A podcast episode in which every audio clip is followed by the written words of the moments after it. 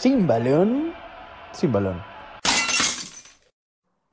Fútbol y política, dos términos que parecerían lejanos, pero hemos visto a través de la historia que, que, se han utilizado mucho, desde represiones históricas que han sido paradas por un partido de fútbol, desde Juegos Olímpicos que han tenido o no la participación de uno u otro bando en la Guerra Fría, por ejemplo. Neto, ¿qué otros te acuerdas tú, eventos como que hayan tenido esta relación entre ambos conceptos? Bueno, yéndonos al lado más crudo, tenemos guerras que han sido de alguna u otra manera impulsadas por un simple partido de fútbol, como la famosa patada de Boban, el croata, a principios de los noventas, la famosa guerra del fútbol, que ahorita Miguel nos, nos hablará más. Y también es mucho, mucha relación en fútbol y política, en cómo los presidentes, directivos de clubes, de cierta manera, usan el fútbol como un trampolín para lanzarse a la política grande. Tenemos ejemplos tanto en Latinoamérica como Macri, como el que fue presidente de Paraguay, que ahorita no me acuerdo el nombre, el mismo Curi acá en México, Berlusconi en Italia, son, son ejemplos de políticos que quizás usaron el fútbol como una manera de atraer la atención de las masas y ganarle su, ganarse su confianza, ¿no? Sí, y parece, estos actos que, que mencionas, o sea, parecerían producto de la casualidad o que pues, sucedieron y de repente años después los unimos y como que empezamos a indagar y decimos, ah, bueno, pues es que fútbol y política por estos hechos se relacionan. Aunque en realidad, yéndonos más a la parte teórica, el profesor Joseph Nye definió al poder blando en eso en relaciones internacionales como este factor para que un estado pueda incidir en las acciones o intereses de otros actores,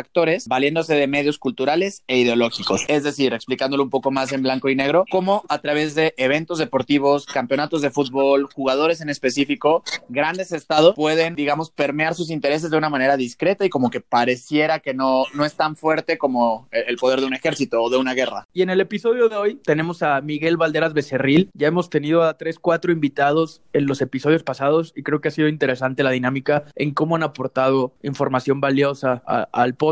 Miguel, bienvenido. Él es autor de Fútbol y Política, cuando mezclarse es inevitable. Un libro que ya después le diremos dónde lo, lo pueden conseguir, pero un libro que creo que engloba dos de los factores que, no, que estamos buscando, pues, transmitir la manera en cómo se mezclan, cómo es que la pelota causa tanto, tanto revuelo, como si fuera un efecto mariposa, que lo que sucede dentro de la cancha después termina influyendo en esferas mucho más importantes y viceversa. Entonces, bienvenido Miguel, es un placer tenerte por acá. Hola Neto, no, pues muchísimas gracias a ustedes por, por la invitación. Miguel, y bueno, ya iremos viendo poco a poco cómo, cómo fue que estructuraste el libro, cómo elegiste los temas del índice, que digo, de entrada les digo que está bastante nutrido y hace un repaso histórico por todas latitudes y zonas geográficas y momentos históricos. Pero antes que nada, Miguel, eh, platícanos un poquito de ti, cómo es que empieza esta carrera, digamos, en la literatura deportiva. Como bien decía Neto, es uno de los temas que más tocamos aquí en Sin Balón. Y pues platícanos un poquito ese punto. Claro, claro, con mucho gusto. Pues mira, yo, yo jugaba en las fuerzas básicas del Club Pachuca, estuve cinco años ahí y este, pues la verdad es que yo nunca me había visto como otra cosa que no fuera futbolista. Eh, yo, yo toda mi vida había crecido con, con esa noción de que iba a ser futbolista y estaba muy, muy este, encarcelado, digamos, bajo esa idea. Pero pues obviamente llega un momento en el que la realidad te puede golpear y cuando tenía eh, 17 años, tras cinco años, les digo, en, en la cantera del Pachuca, pues me dieron las gracias, ¿no? Me dijeron ya no hay lugar para ti, ya no hay espacio. Entonces, pues para mí fue, fue un shock algo grande, ¿no? Porque pues como yo no me había visto de otra forma, pues, pues empezaron las dudas de ¿y ahora qué, no? ¿Y ahora qué sigue? ¿Y ahora qué voy a hacer? Y ahora, pues yo, yo como que nunca me había visto haciendo otra cosa, entonces no sabía para qué podía hacer uno, ¿no? Ya volteando, bueno, ahora ya volteando esas épocas, pues resulta que, que siempre tuve pues cierta facilidad y cierto gusto por escribir. Incluso yo cuando estaba, cuando estaba ahí en el equipo, eh, hacía crónicas de los partidos que teníamos. Tenía un blog en, en internet y hacía crónicas de los partidos, las declaraciones de los compañeros, este, informaba de las convocatorias, alineaciones, etcétera. Entonces, como que siempre fue algo que traje, pero que no me había dado tiempo de explotar, por así decirlo. Oye, Miguel, nada más antes de, de que nos sigas contando sobre ti, sí, claro. dos cosas. Una, ese golpe de realidad que tú tuviste a los 17, todos lo, lo, hemos tenido. No sé quién decía que todos somos futbolistas hasta que nuestro talento demuestra lo contrario. este, a mí, por ejemplo, ese golpe de realidad me llegó como a los 8 años. Bueno, son cosas que, que, que, pasan. Y la otra es, cuéntanos, en esa, en esa aventura por la cantera de, de los Tuzos, ¿tuviste algún cruce con alguno que después llegó a, a triunfar en primera? O, o cuéntanos si, si Sí. pasó eso o no. Sí, con, con un tal Irving Lozano. Ah, Eh, mira, ah, mira, que sí llegó lejos. Sí, con, con el Chucky, con el Guti, este, otros compañeros que, que si bien no se han podido asentar en primera división, pero en, en ascenso, como Alex Torres, que, que fue capitán de Mineros esta última temporada, Steven Almeida, que debutó con 16 años con Pachuca, Memo Martínez, que me parece que estuvo eh, de líder de goleo un rato en el ascenso. Este, sí, sí, fue, la verdad era una camada con muchísimo talento y pues sí, obviamente los máximos exponentes de, de aquella generación son el Guti y el Chucky. Ok, Miguel, ok. Entonces estamos hablando que eres entre generación 94, 95, por ahí más o menos. ¿no? Soy 95, exactamente. Ok. Oye, Miguel, se da este momento que, que nos comentas, te dicen que muchas gracias y ahora te vas a estudiar una carrera o empiezas ya con el mundo de las letras, ya las crónicas que escribías ya las empiezas a formalizar. ¿Cómo se da ese, ese paso a, convertirte en escritor? Pues mira, bueno, a mí me corrieron prácticamente de, de 16 años. Dije 17, pero porque faltaban años para mi cumpleaños. Pero bueno, yo tenía 16, cumplí 17 en, en febrero y estuve seis meses sin, sin hacer nada por, por el tema de la escuela. Yo entré a, la prepa a, a, esa edad y tuve que, que regresarme, o sea, tuve que, que empezar de cero porque pues nosotros teníamos nuestro, nuestro propio sistema ahí en el Club Pachuca, entonces no me revalidaban materias y estuve seis meses sin, sin hacer nada prácticamente en lo que entraba eh, formalmente otra vez. Y este, pues durante ese tiempo, eh, un día en Twitter, bueno, yo seguía a una persona, un, un, periodista que se llama Vicente Escobar, que hablaba del América. Y yo le contestaba cosas así de repente, pues, él reportea para el América, bueno, cosas del América más bien, y yo le contestaba. Y un día me dice, oye, por privado, me dice, oye, ¿tú qué haces? ¿A qué te dedicas? No sé qué, ¿te gustaría tal, tal, tal y tal? Entrar a, a Babel, se llamaba la página. Y yo, ah, pues, gustaría, digo, nunca lo he intentado, pero pues me gustaría, ¿no? Y así empecé a, a escribir en Babel, y pues al principio era reportero, yo, yo reportero, pero pues realmente a mí reportear no me gustaba tanto, digo, sí me gustaba ir, por ejemplo, al Estadio Hidalgo a, a la zona de prensa y todo, pero pues no era lo que me apasionaba. Entonces, conforme pasaron los meses,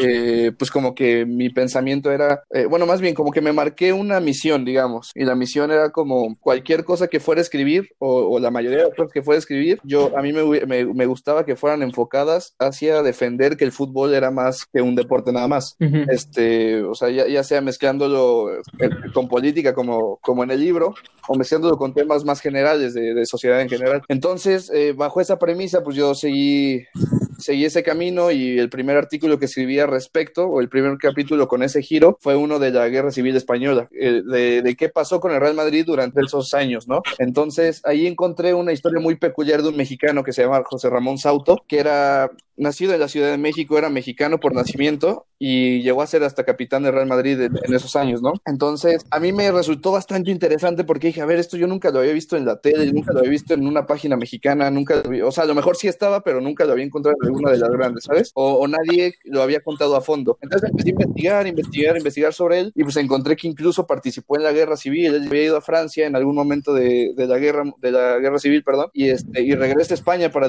para luchar en el bando nacionalista y y, hacía de enlace motorizado, que eran los que llevaban las, las órdenes de generales a cabos de, en, en, el campo de guerra. Entonces a mí me fascinó muchísimo la historia y ahí fue como, como mi confirmación de que lo que yo quería escribir era esas historias que, que podían envolverse en el ambiente del fútbol, pero no precisamente relacionado con el valor. Oye, y ahí tenemos en la guerra civil otra historia fascinante que es la de eh, Isidro Lángara, que también es, es otro español, que es el único que ha, tiene el, el, hasta ahorita, hasta hoy en día, es el único que ha sido campeón de goleo en Argentina, México y España. Fue campeón de goleo con el Oviedo, con el Real Club España en las primeras épocas del profesionalismo en México y con San Lorenzo en Argentina. Y es un tipo que también peleó en la guerra civil. Entonces también son historias que, que son poco contadas en la televisión normal o en el periodismo que todos consumimos y pues que son pues, interesantísimas son personajes que ni siquiera están en, en el imaginario colectivo del, del, futbolero, ¿no? Sí, claro, de hecho, eh, bueno, uno de los capítulos del libro hablo sobre, sobre el equipo de, de, de que Euskadi acabó compitiendo oficialmente en la, en la Liga Mexicana en algún momento de, durante su travesía, ellos eh, salieron de, de Euskadi, valga la redundancia, para ganar fondos contra, a favor de, de su pueblo, digamos, ahí ahí se dieron varias cosas como lo que dices, ¿no? Lángara, este, los hermanos Regueiro, muchos futbolistas de ese tiempo estuvieron viajando con esa selección y cuando no podían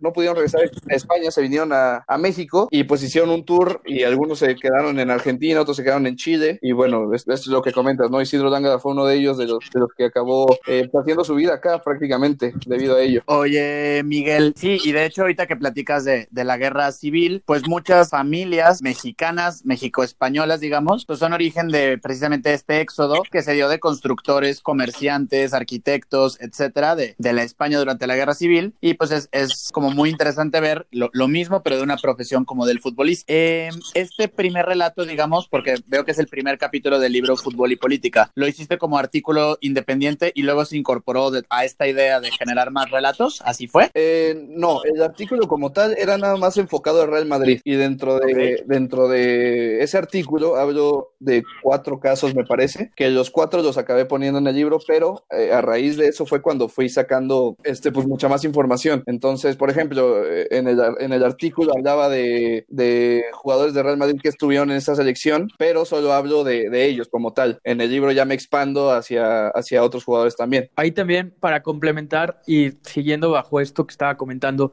de que a veces no estamos conscientes de, de, de quiénes son los que han hecho la historia de, de, ciertos clubes. Por ejemplo, Joan Gamper, que es un nombre que, que, utiliza, que escuchamos mínimo una vez al año cuando el Barcelona juega ese, ese partido o ese trofeo a, a, inicios de cada temporada. Fue un tipo que también por la guerra civil terminó exiliado en Suiza y eso creo que hasta después implicaría en que se suicidaría. Entonces, pues bueno, son historias bastante interesantes. Joan Gamper, siendo suizo, fue el, el percursor de toda esta identidad catalana de Mesca, un club, del separatismo y de todo lo que involucra el sentimiento del, del, Barcelona y eso fue pues para Francisco, para la dictadura, la dictadura de Francisco Franco, pues fue un, todo un tema, ¿no? Le, le, le, bloqueaba el nombre en catalán y demás. Entonces, pues son ciertas cosas que, que te digo, uno no, no lo sabe y son, son nombres que escuchamos seguido en el, en, en el fútbol o, o, que no lo sabemos para nada y construyeron la base del, del fútbol actual. Sí, claro. De hecho, bueno, ese, ese tema no lo toco, toco en el primer capítulo. Ese, ese más bien lo pasé eh, a la última parte, literalmente, el último eh, subcapítulo, porque el, el, capítulo, el último capítulo, el décimo, se llama El fútbol como arma política. Ahí hablo de, okay. ahí hablo de Mussolini y el fascismo y, y de Franco y, y, el mito sobre de qué aficionado era Franco, ¿sabes? Porque, eh, bueno, lo que explico en el libro es eso, cada quien hablaba como libre en la feria, ¿no? Como quien dice por ahí. Y, y en realidad, pues, eh, yo, yo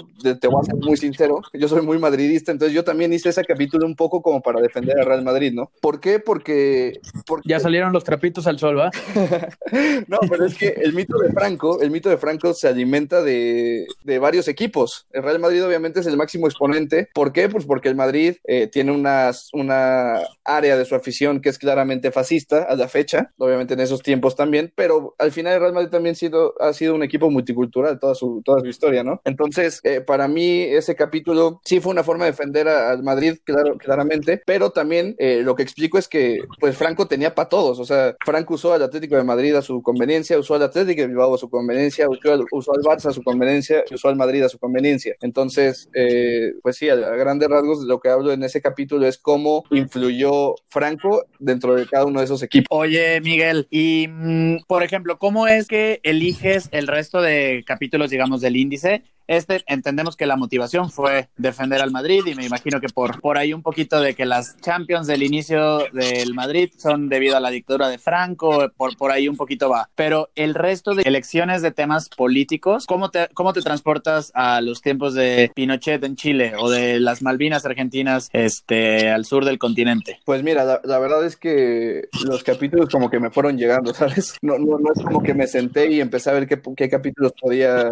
podía hacer. Digo, yo sí tenía como la, la, misión de hacer un libro en algún momento, pero la verdad es que el libro, el libro que ya publiqué me llegó muy, muy inesperadamente. Entonces yo, yo, yo, a mí me gusta leer mucho de este tipo de historias, ¿no? Entonces yo siempre andaba como que buscando qué leer, no precisamente qué escribir. Obviamente cuando leía algo y me importaba mucho era como, ah, puedo escribir de esto, ¿sabes? Me podía investigar y así pues iban saliendo más cosas. Entonces los capítulos como tal no los busqué, el único que, que sí busqué, bueno, el, el que más busqué, digamos, fue el de el de la Revolución de Egipto, que ese sí fue como, como sugerencia de una persona en Twitter que yo, yo pregunté, así como, oigan, ¿alguien sabe qué temas podrían ser interesantes para un proyecto así, así, así? Y me comentaron por, por mensaje directo, habla de la revolución de Egipto. Que es todo este tema del, del Zamalek y del Al-Ali, ¿no? Exactamente, una... exactamente. Sí, entonces ese, ese capítulo sí fue algo que tenía una noción muy, eh, pues muy aislada y ahí sí tuve que investigar muchísimo. Ahí incluso también por Twitter lancé un día una pregunta de, de, si de casualidad alguien sabía árabe dentro de mis seguidores y pues resultó que una persona que me seguía por el Real Madrid era de Egipto precisamente y este pues esa persona me ayudó mucho para, sobre todo para traducir algunos eh, documentos que encontré al respecto y bueno ese capítulo en particular me, me costó muchísimo trabajo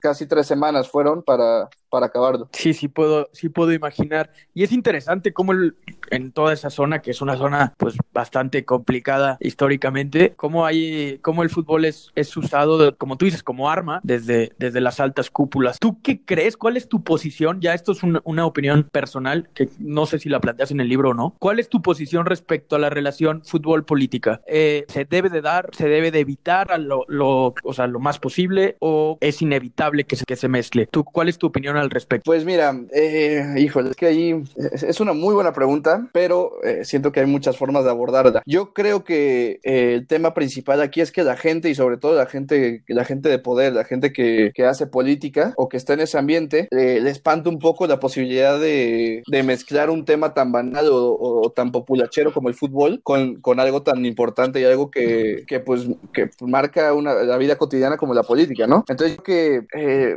no solo el fútbol, el deporte como tal y la política, claro que están vinculados. ¿Por qué? Porque pues en todos los gobiernos hay apoyo hacia, hacia el deporte de una u otra forma, ¿no? Entonces, uh -huh. el, el, deporte como tal, el fútbol, eh, obviamente a más grandes rasgos, es enajenador de masas por, eh, bueno, de toda la vida. Entonces, yo creo que siempre se va a mezclar y siempre va, va, a haber una parte que lo mezcle. La cosa es qué tanto se quieran aprovechar los altos mandos de ello. Sí, el cómo usarlo. Exactamente. ¿no? O sea, el, ese es el tema. No, y, y, y, de acuerdo, este Miguel. Y como tú lo dices, el fútbol a lo mejor porque es lo que más tenemos a la vista o lo que más consumimos, pero en deporte olímpico hay miles de casos. El caso de los israelíes en Múnich 72, en las Olimpiadas, en medio de la Guerra Fría, el hecho de que a Moscú 1980 no fue la delegación de Estados Unidos y a Los Ángeles 84 no fue la delegación de Unión Soviética. Y si nos, o sea, si empezamos como a desmembrar caso por caso, creo que no terminamos en este podcast, ¿no? Miguel, en México, digamos, llevándolo al ámbito local, ¿cuáles son los momentos o los hechos históricos en donde tú ves que esta relación política y fútbol se mezclan más evidentemente? Pues mira, en México sí me ha costado un poco más encontrar algo al, a la escala que encontré, por ejemplo, en Francia,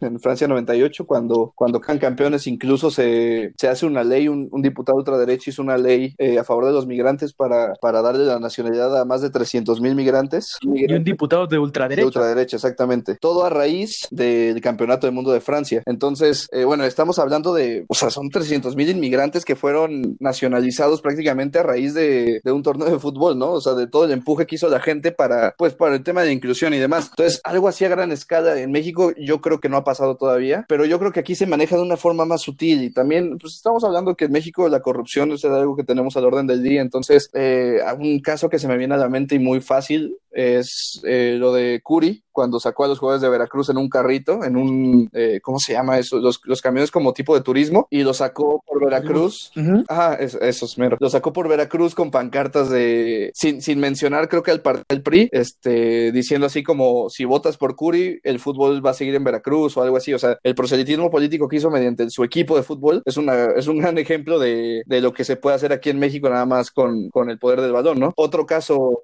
muy claro es el de Cuauhtémoc Blanco. Yo, yo soy americanista, Cuauhtémoc que es mi motivo de por ir a la América, pero a mí. Ahí ya se vio de dónde nace, de dónde nace también el madridismo. sí, muchos me lo dicen, muchos me lo dicen.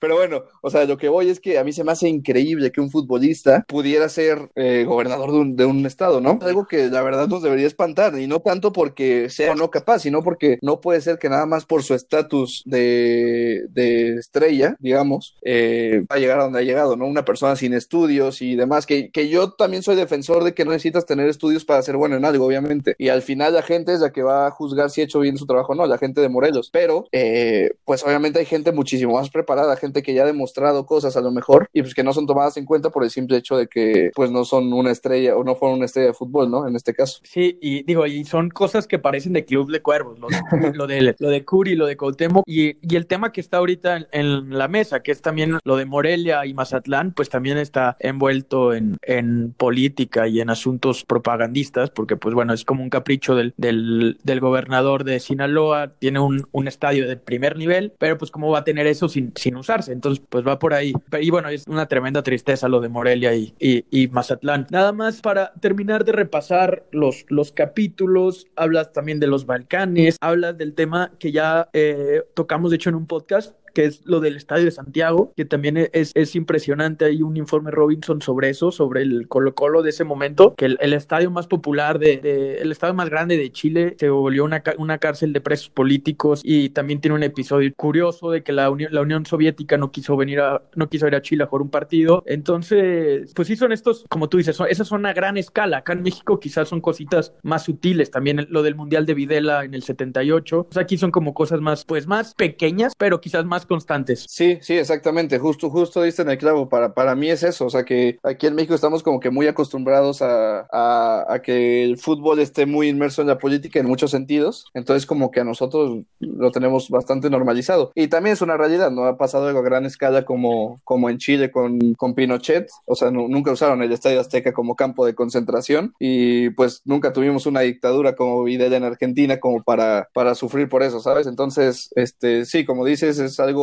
eh, más pequeño pero más constante. Sí, de acuerdo, Miguel. Y bueno, ya valdrá la pena hacer un análisis, digamos, de la situación político-deportiva aquí en México, que creo que hay de repente varios hechos, como lo dicen los dos, constantes y a lo mejor no tan pequeños que suceden en la relación entre ambos. Miguel, ¿dónde podemos encontrar tu libro? Eh, ¿Cuál es como, tienes una casa editorial? ¿Dónde? dónde pues mira, la, la, la, editorial es argentina, entonces eh, de entrada tiene envío, envíos a todo el mundo y bueno, aquí estaba en futbología, pero ahorita afortunadamente, o para bien y para mal también, ya está agotado eh, por ahora, entonces me dijeron que el, el, próximo pedido yo creo que va a ser después de, de, este tema del coronavirus. Y me informaron hace, hace unos días que ya, ya estaba en Gandhi, ya les había llegado el pedido a Gandhi, pero eh, aún no lo han sacado, ahí no, no sé cuál es el tema con, con la librería, pero bueno, o sea, de que ellos ya tienen los libros, ya los tienen, nada más falta como que los suban a la web. Entonces, este, pues espero que pronto esté en Gandhi y yo también hice un pedido, un pedido algo grande para, pues para vender a quien,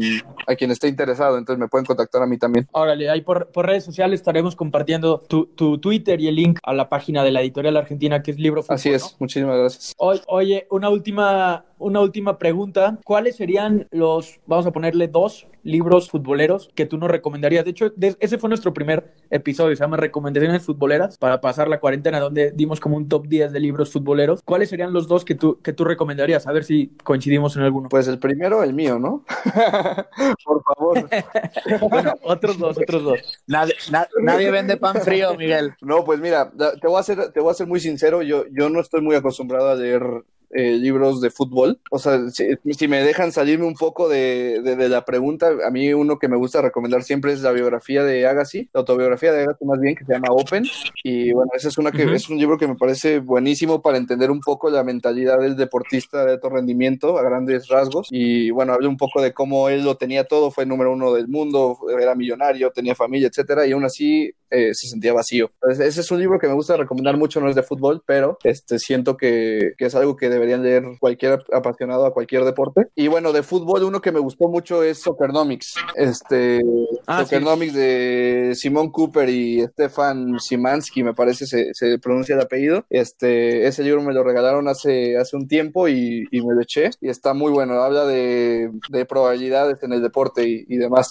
Ese... Sí, de este tema analizan por qué Inglaterra no ha sido campeón del mundo desde los números. Exactamente, de... exactamente. También hablan de cómo, o sea, que por qué España, eh, Alemania y Brasil ganan y este, por qué Irak está destinado a, a, ser el rey de los deportes. ¿Por qué? Pues está cañón como lo explican, pero bueno, ese es un libro, es muy interesante el libro y, y yo creo que sería una, una, buena recomendación, una buena lectura para quien se quiera animar a leerlo. Sí, y de hecho ahorita re, repasando el índice de tu libro, uno de los libros que nosotros recomendamos fue justo La Guerra del Fútbol de Richard claro. Chinsky, de la guerra entre el Salvador sí. y Honduras. Este, entonces, por ahí coincidimos. Miguel, pues muchísimas gracias este, por regalarnos tu tiempo, contarnos de tu libro y pues ver todos estos temas en los que coincide fútbol y política, como se titula tu libro. Ya eres parte de la familia Sin Balón, así que eh, muchas gracias por... por no, pues muchas gracias a ustedes. Muchísimas gracias, de verdad. Bueno, y ahí, de, bueno, repito, ahí dejaremos las maneras de conseguir el, el libro, lo, lo, estaremos compartiendo por las redes. Muchísimas gracias, Miguel. Gracias, igualmente. Y bueno, esto fue Fútbol y Política, creo que fue una charla bastante interesante. Bueno, creo que nos abrió los ojos de que esto ha pasado durante toda la historia del fútbol y la unión de estos dos conceptos yo creo que nos acompañará pues hasta la eternidad, ¿no? O sea, siento que, ir, que irán de la mano siempre fútbol y política. Son inevitablemente compatibles, ¿cómo le llamarías? Sí, creo que uno depende del otro. Este, y es una herramienta, sobre todo, el, el deporte para, digamos, permear factores políticos, ideológicos, y lo hemos visto, como tú dices, durante toda la historia. Cuéntenos, cuéntenos ustedes qué otros casos se nos están escapando por ahí, de cuáles se acuerdan, cuáles han vivido, quien quita, a lo mejor de primera mano. Ya va, vamos a estrenar Instagram para esta semana. Y ya se, ya se puso la del pueblo, Miguel ya nos dijo que, que eh, nos, va a rifar, nos va a regalar un libro para rifarlo o a ver qué dinámica se nos ocurre, pero por ahí un libro de fútbol y política de Miguel lo podemos estar regalando en nuestro Instagram. Hallaremos una, una dinámica bonita para, para ver quién se lo gana. Vámonos tanto en Instagram como en Twitter, es Sin Balón Oficial, arroba Sin Balón Oficial. Ahí regálenos un follow, regálenos unos comentarios para pues, seguir creciendo esta comunidad que ya como que no queriendo la cosa, ya vamos creciendo bastante. Bien, entonces pues por ahí ya escucharon las redes y ha sido un placer.